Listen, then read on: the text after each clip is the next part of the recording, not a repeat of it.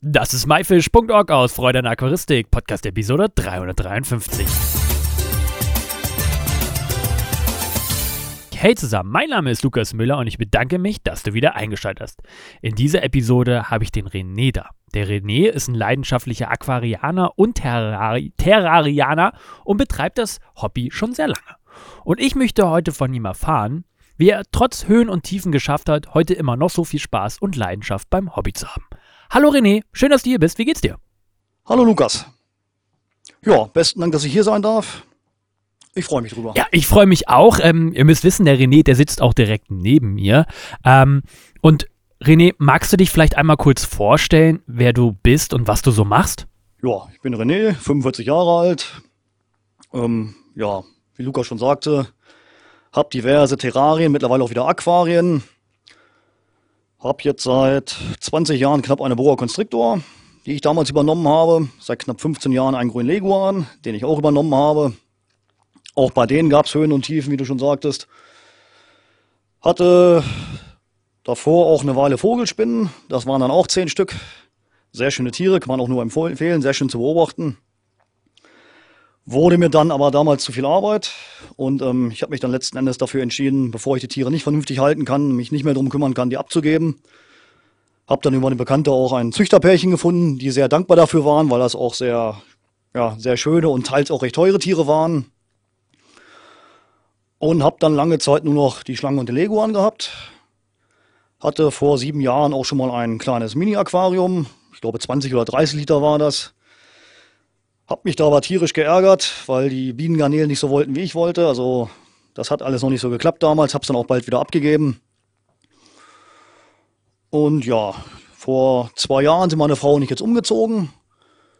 Dann war ein bisschen mehr Platz da und sehr zum naja, sehr zum erstmaligen Ärger meiner Frau stand dann auf einmal ein Aquarium in der Treppe, in der Treppennische. Mittlerweile sitzt die Frau öfters davor als ich. Aus dem einen Aquarium, das waren 180 Liter Becken, wurden zwei, also es kam noch ein 64er Cube dazu. Und ja, so habe ich dann wieder die Freude an Aquaristik entdeckt. Ja, nicht schlecht, René. Jetzt äh, direkt mal eine Frage zu deiner Frau. Ähm, wie hat sie das aufgenommen, dass du da eine Schlange und ein Lego an hast? War erfreulicherweise von Anfang an begeistert. Ich meine, es sind jetzt nicht so die, ja, die normalen Tiere in Anführungszeichen. Aber ja, gerade dadurch, dass die Schlange, wie gesagt, ich habe ich hab ihn seit 20 Jahren schon, über 20 Jahren. Und der ist wirklich handsam. Also mit dem kannst du dich aufs Sofa legen, Schlange auf dem Bauch, Decke über Schlange und der pennt an der Stirne. Da guckt das Köpfchen raus und der ist zufrieden. Im Sommer sind wir auch draußen im Garten. Ist vielleicht auch nicht alltäglich. Damals, wo wir noch in einem Wohnhaus gewohnt haben, ähm, die Nachbarn haben sich nach kurzer Zeit daran gewöhnt. Die kamen dann mit den Kindern, wollten das auch wissen und haben Fragen gestellt. Und wie gesagt, also der ist absolut handsam und insofern hat sich relativ schnell zu ihm auch einen Bezug entwickeln können.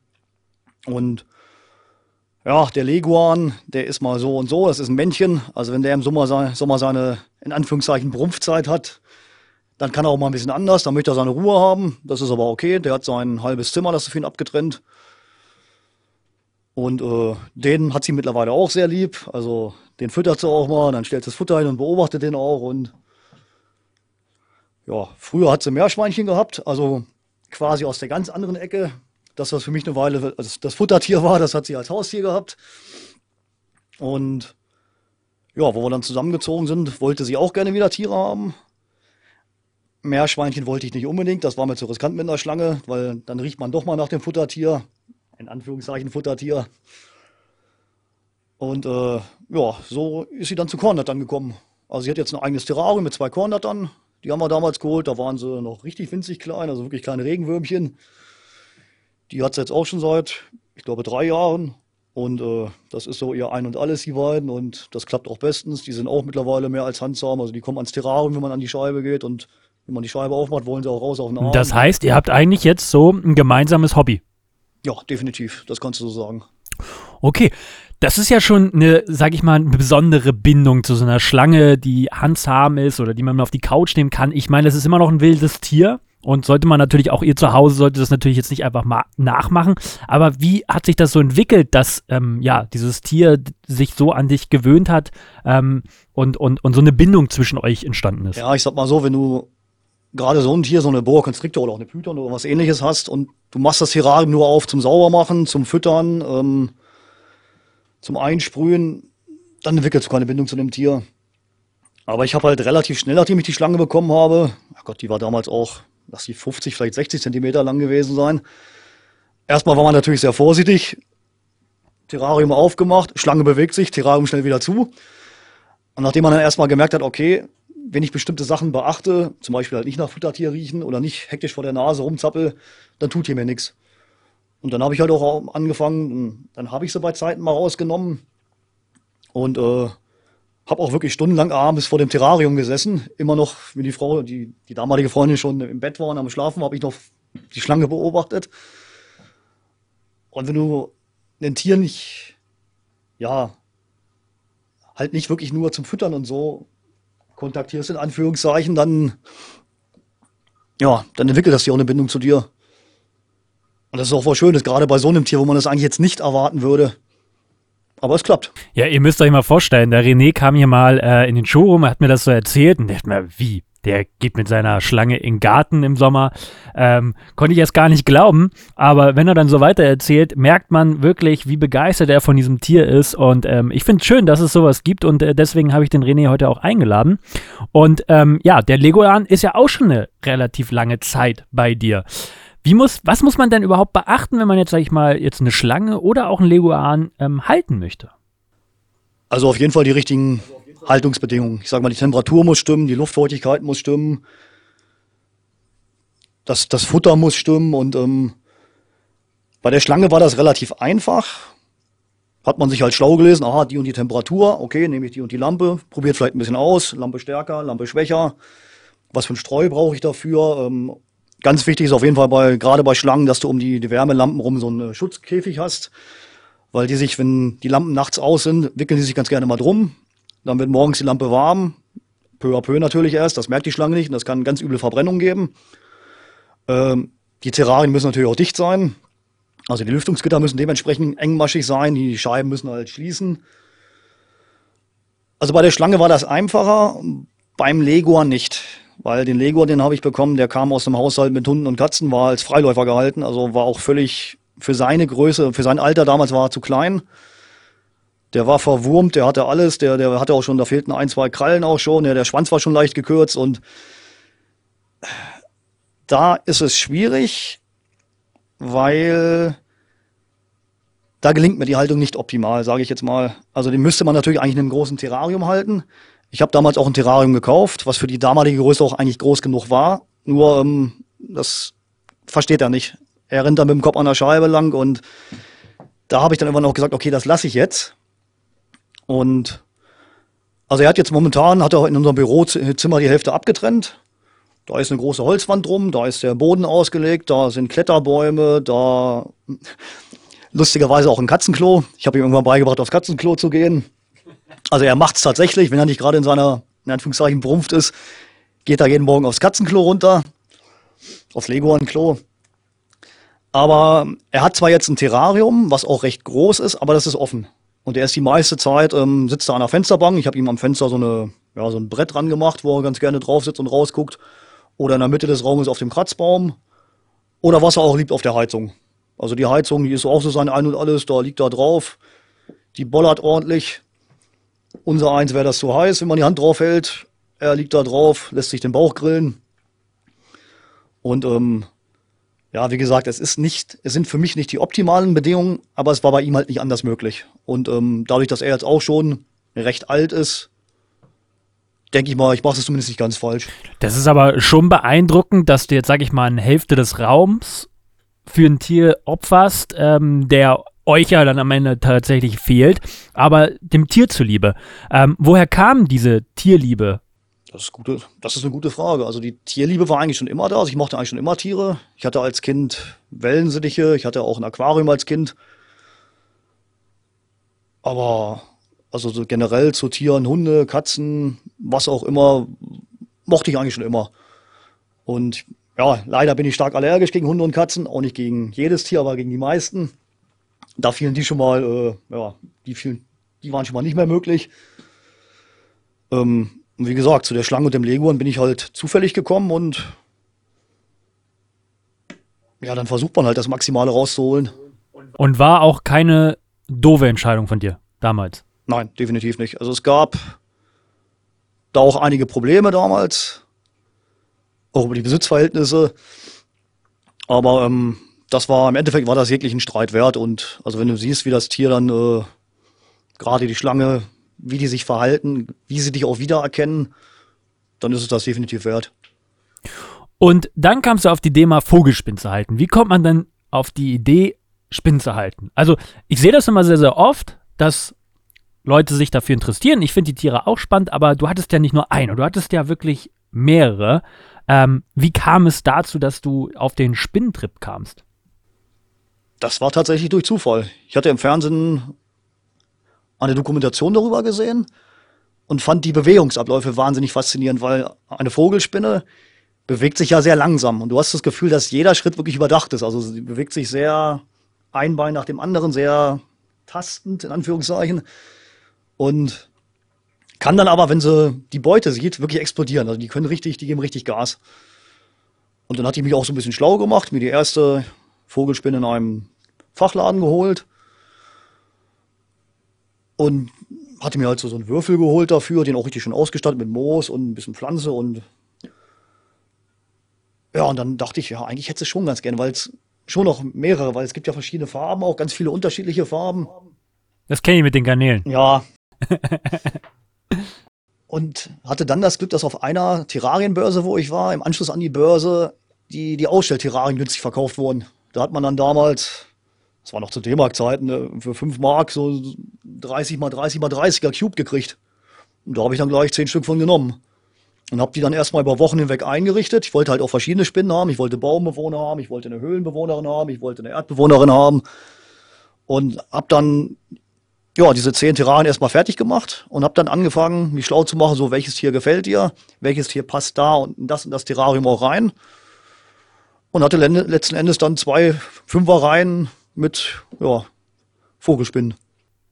Okay, und die hast du ja dann eine Zeit lang gehabt. Hast du die einfach nur für dich gehalten oder war auch ähm, der Sinne der Zucht für dich da, ja, irgendwie, hast du das da mal probiert? Nein, also direkt gezüchtet nicht. Ich habe allerdings, ich hatte eine bestimmte Spinne, die hatte ich mir gewünscht, die hatte ich im Laden gesehen und die war sehr teuer. Und dann dachte ich, nee, also das möchte ich jetzt auch nicht ausgeben. Und da, da, hatte, da hatte der Händler aber ähm, so eine kleine Box und sagte, hier, da sind Spiderlinge drin. Ich kann dir aber nicht sagen, wie viele. Das können zwei sein, das können drei sein. Ähm, hier kannst du für ein Apfel und ein Ei haben. Dann habe ich die mitgenommen. Ja, und dann stellte sich raus, da waren nicht zwei oder drei drinne, da waren dann neun Stück drinne. Und ich hatte halt gelesen, dass man die, die kleinen Vogelspinnen erstmal so in diesen Fotofilmen, Dosen, diesen kleinen schwarzen aufzieht und dann später in größeren, größere Behälter umsetzt. Und das fand ich nicht toll, weil das war mir dann doch zu klein. Ich habe mir dann so Heimchenboxen geholt, zehn Stück, habe dann Luftlöcher oben reingemacht, habe da ein bisschen Erde reingemacht, hab dann Cola-Deckel halbiert für, für Wasser, damit die nicht ertrinken. Viele machen auch, es gibt so, so, ja, so ein, Kugeln sind das, also so, so eine Art Gel. Das fand ich aber auch nicht so schön, das als Getränk anzubieten. Und ähm, ja, hab dann in jede dieser kleinen Heimchendosen äh, diese Vogelspinne reingesetzt. Und man hatte mich halt schon gewarnt, ja, wenn du da zehn Stück hast oder so, da überlebt vielleicht die Hälfte von. Also es haben tatsächlich alle geschafft, es sind alle durchgekommen. Und ähm, eine habe ich behalten und habe die restliche, ich hatte in meinem Freundeskreis einiges mitbekommen haben, habe die restlichen dann in meinem Freundeskreis verschenkt. Nicht schlecht. Aber heute hast du keine Vogelspinnen mehr. Warum nicht? Nein, das war, ja, das fing kurz vor dem Umzug aus meiner, aus meiner, in meine erste Wohnung, nee, aus, aus meiner ersten Wohnung in die zweite an, dass ich einfach ähm, es zeitlich nicht mehr geschafft habe. Weil auch wenn das so kleine Tiere sind und das, das Becken nur 30 mal 30 mal 30 ist, es macht trotzdem Arbeit. Du hast dann hier mal irgendwie was, Futterreste, die du raussuchen musst, dann hast du da mal, dass du Wasser wechseln musst und ich habe für mich gemerkt, dass ich es nicht mehr schaffe. Und habe dann für mich die Prioritäten auf die Schlange und den Lego angesetzt, habe gesagt, die werde ich auf keinen Fall hergeben. Aber bevor ich die Spinnen halt nicht mehr vernünftig halten kann, dann gebe ich es lieber schweren Herzens ab. Und wie ich schon sagte, eine Bekannte von mir, die hat, ähm, die kannte halt ein Züchterpärchen und ja, sagt, ich kann da mal nachfragen und ja, die waren natürlich froh, dass sie die Spinnen noch bekommen haben und also es, es tat schon weh, weil da waren wirklich drei, vier Spinnen bei, also die hatte ich von klein auf großgezogen oder halt von, ja, in kleinerer Größe bekommen. Und wenn du diesen Tieren beim Wachsen zusiehst und denen es auch gut geht, dann ja, ist das schon nicht leicht, dich davon zu trennen. Aber wie gesagt, du musst dann halt wirklich Prioritäten setzen. Was schaffe ich, was kann ich noch und wie geht es dem Tier damit? Ja, total crazy Story. Ähm, und man merkt die ja, Leidenschaft zu diesen Tieren tatsächlich dir an. Aber du hast jetzt auch wieder die Aquaristik für dich entdeckt. Wie, du hast eben schon mal erwähnt, du hast es schon mal als Kind gehabt und dann hast du vor einigen Jahren schon mal ein kleines gehabt. Es hat nicht ganz geklappt. Wieso hast du jetzt noch, doch nochmal damit angefangen? Weil jetzt der Platz endlich da war. Ganz einfach. Ähm, wo meine Frau in unsere alte Wohnung zu mir gezogen ist, es war der Platz nicht da. Es waren auf einmal zwei Leute drinne und äh, da hatte ich das, das kleine Becken ja schon abgegeben, schon längst. Und dann war der Platz aber auch besetzt und dann hatte ich, ich habe ja noch diverse andere Hobbys, die Platz wegnehmen. Und ähm, nach dem Umzug habe ich mir gesagt, so, jetzt habt ihr ein Haus, da muss der Platz da sein. Und im Treppenaufgang ist halt so eine Nische, knapp 96 Zentimeter Breite, ich glaube 50 Tiefe. Und dann habe ich halt lange geguckt, was passt da für ein Aquarium rein, habe dann eins gefunden, was ziemlich genau den Platz ausfüllte. Und das wäre sonst, ich sag mal, ungenutzter Raum gewesen. Da hätte höchstens eine Vitrine oder irgendwas drin gestanden. Und so konnte ich halt meinen Aquarienschrank reinstellen, das Aquarium drauf, es störte keinen. Ja, und dann war das erste Aquarium da wo ich mir auch schon viel Mühe gegeben habe, im Nachhinein aber gemerkt habe, okay, das hättest du so und so anders machen können. Hab auch noch viel ausgetauscht, aber ich war halt nicht mit allem zufrieden. Und habe dann überlegt, so, wo kannst du jetzt im Wohnzimmer noch ein Aquarium unterstellen? Und bin dann, immer wenn die Frau nicht da war, mit dem Maßband durchs Wohnzimmer gelaufen, habe überlegt, wo, wo klappt das jetzt? Und habe dann tatsächlich noch eine Ecke gefunden, wo ich einen Schrank etwas verrücken musste um 20 Zentimeter und dann genau noch Platz zwischen der Tür und dem Schrank hatte, dass dann ein 40er, 40 mal 40er Cube hinpasste. Die Begeisterung meiner Frau hielt sich anfangs erstmal sehr in Grenzen, also sie war etwas verstimmt. Liebe Grüße jetzt an sie. Aber ähm, ja, jetzt steht der Cube da. Wir stehen beide abwechselnd vor den Aquarien, freuen uns drüber. Und leider ist jetzt wirklich kein Platz mehr. Ja, das erzählt er mir immer wieder, dass kein Platz da ist. Die Story ähm, dahinter ist eigentlich, dass René immer wieder hier in unser Ladengeschäft reinkam und meinte, ah, ich hätte gerne noch ein zweites Aquarium, was hast du denn da so für Maße? Und dann hat er halt, wie er eben schon erzählt hat, was gefunden, was genau passen würde und hat das Aquarium dementsprechend hier auch so mitgenommen. Aber ich sag mal so, du hast jetzt auch nicht immer Glück gehabt, was die Aquarien anging. Ähm, es haben sich immer mal irgendwelche, ja, unerwünschten Gäste eingeschlichen. Magst du dazu mal kurz was erzählen? Ja, die unerwünschten Gäste sind das eine Thema. Es fing ja im großen Becken schon damit an, dass der Filter, obwohl ich extra so ein Garnelenschutzgitter gekauft habe, nicht garnelensicher war. Und ich dann immer, wenn ich meinen einwöchigen Filterwechsel, also ich oben die Filtermatte ausgetauscht habe, immer wieder tote Garnelen drin hatte. So, und ähm, auch wenn es jetzt nur vielleicht nur eine Garnele ist, mir tat es um jedes einzelne Tier leid. Und dann hat man versucht, hier das Filtergitter nochmal zurechtzumachen und dann hat immer noch nicht geklappt. Und dann habe ich entdeckt, dass der Filter nicht ganz an die Scheibe rangeklebt war. Dann habe ich da auch noch was zwischen gemacht und dann war das Aquarium endlich safe. Dann hat das endlich geklappt. Lief auch soweit ganz gut, problemlos. Ja, und dann hatte ich beim kleinen Aquarium, dass ich mir da irgendwie, ich weiß es nicht, ob es jetzt über das Frostfutter war, über Pflanzen oder vielleicht über den Fischbesatz, der später noch dazu kam, ja, Parasiten reingeholt habe. Also das erste, das waren ähm, Hydren, kleine unscheinbare Viecher. Auf der einen Seite sind die angeblich ja auch ganz toll, weil die für gute Wasserqualität stehen. Ich möchte sie trotzdem nicht haben, weil sie an die Babygarnelen rangehen können. Und habe mir dann wirklich die Mühe gemacht, dass ich dann jeden Morgen da rangegangen bin, mit Klebezettelchen an der Scheibe geguckt habe, so, wo hängt jetzt eine? Und habe dann die abgesaugt. Ähm, dem, der Wasserqualität kam es natürlich zugute. Also ich habe jetzt in dem Becken, das ich da nur noch alle zwei Wochen meinen normalen Wasserwechsel mache und ansonsten sage ich mal täglich, je nachdem wie viele von diesen kleinen Mistviechern ich finde, mal sauge ich einen halben Liter ab, mal sind zwei Liter. Ähm, ich werde sie nicht ganz entfernen können, das weiß ich, aber ich halte es damit in Schach. Ja, das waren die Hydren. Planarien habe ich auch entdeckt. Selbe Spielchen, wenn ich eine sehe, sauge ich sie ab.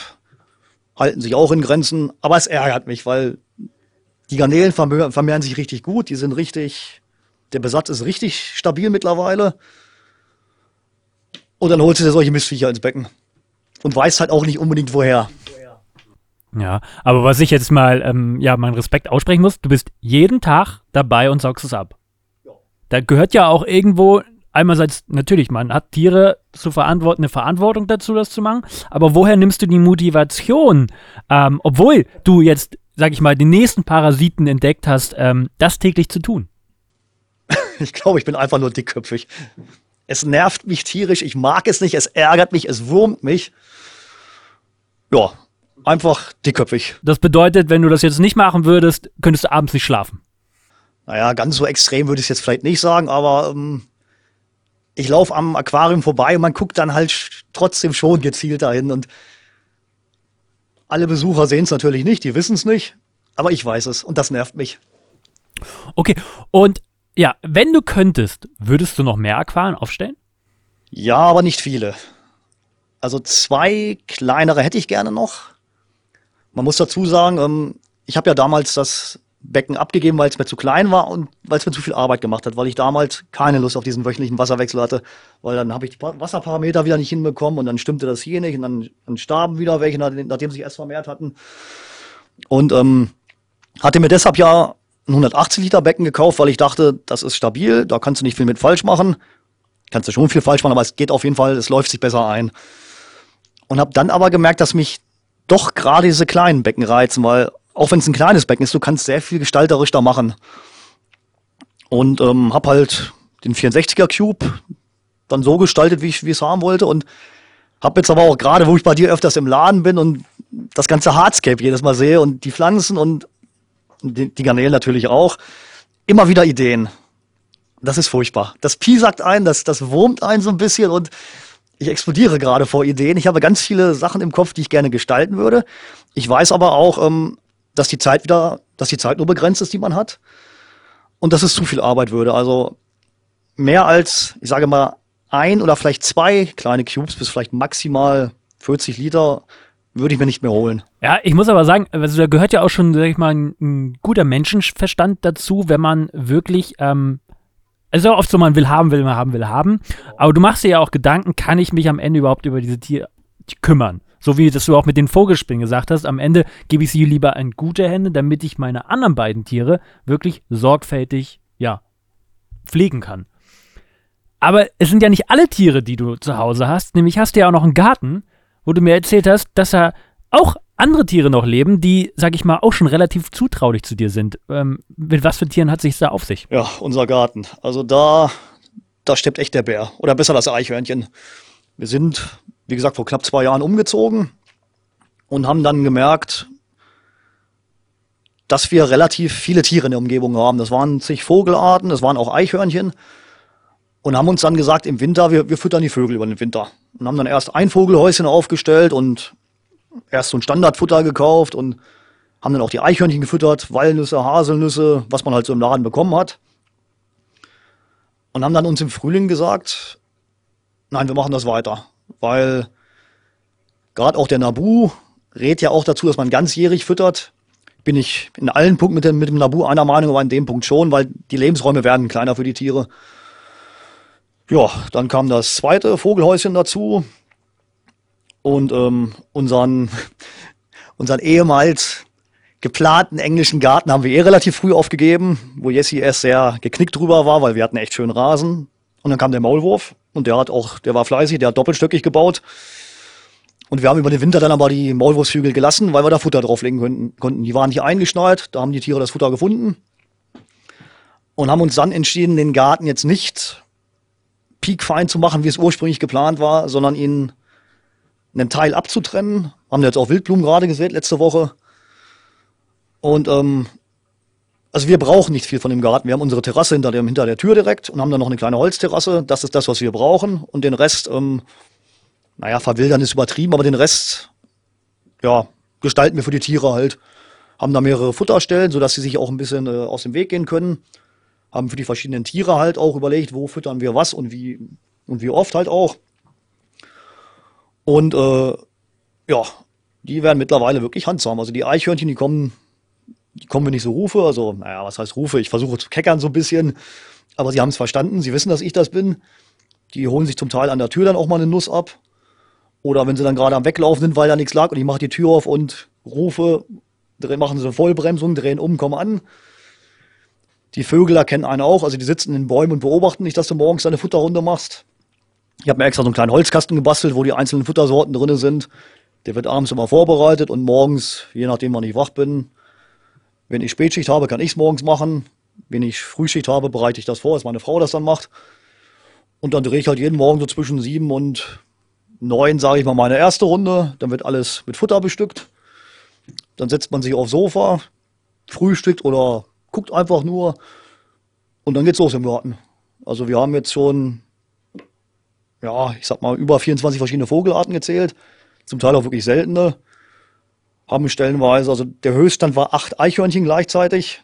Also normal sind so zwei, drei, auch mal vier. Das haben wir öfters. Und ähm, es macht eine Menge Arbeit.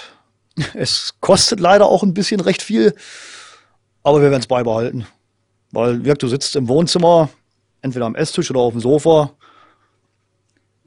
guckst zur einen Seite, hast das große Schlangenterrarium mit 2,20 Meter mal 1 Meter mal 1,20 Meter Höhe guckst zur anderen Seite, hast das etwas kleinere Kornatter-Terrarium, beugst dich vor, guckst rechts um die Ecke, hast die beiden Aquarien. Oder guckst einfach nur aus dem Fenster oder aus dem Terrassenfenster.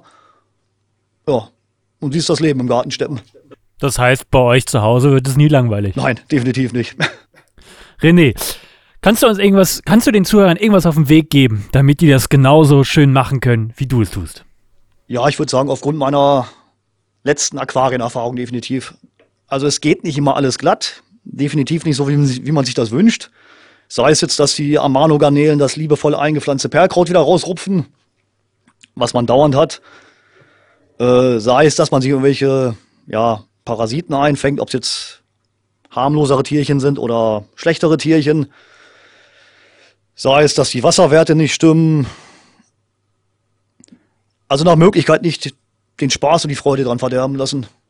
Ja, René, das waren richtig schöne Worte zum Schluss. Ich hoffe, vielleicht ermutigt es euch auch genauso, ja, tierlieb äh, zu euren Tieren zu sein wie der René, wenn ihr es nicht eh schon seid. Und ähm, ja, René, vielen, vielen lieben Dank, dass du einen kleinen Einblick in dein Leben und deine Leidenschaft uns gegeben hast. Ja, sehr gerne. Besten Dank. Das war myfish.org aus Freude an Aquaristik, Podcast Episode 353.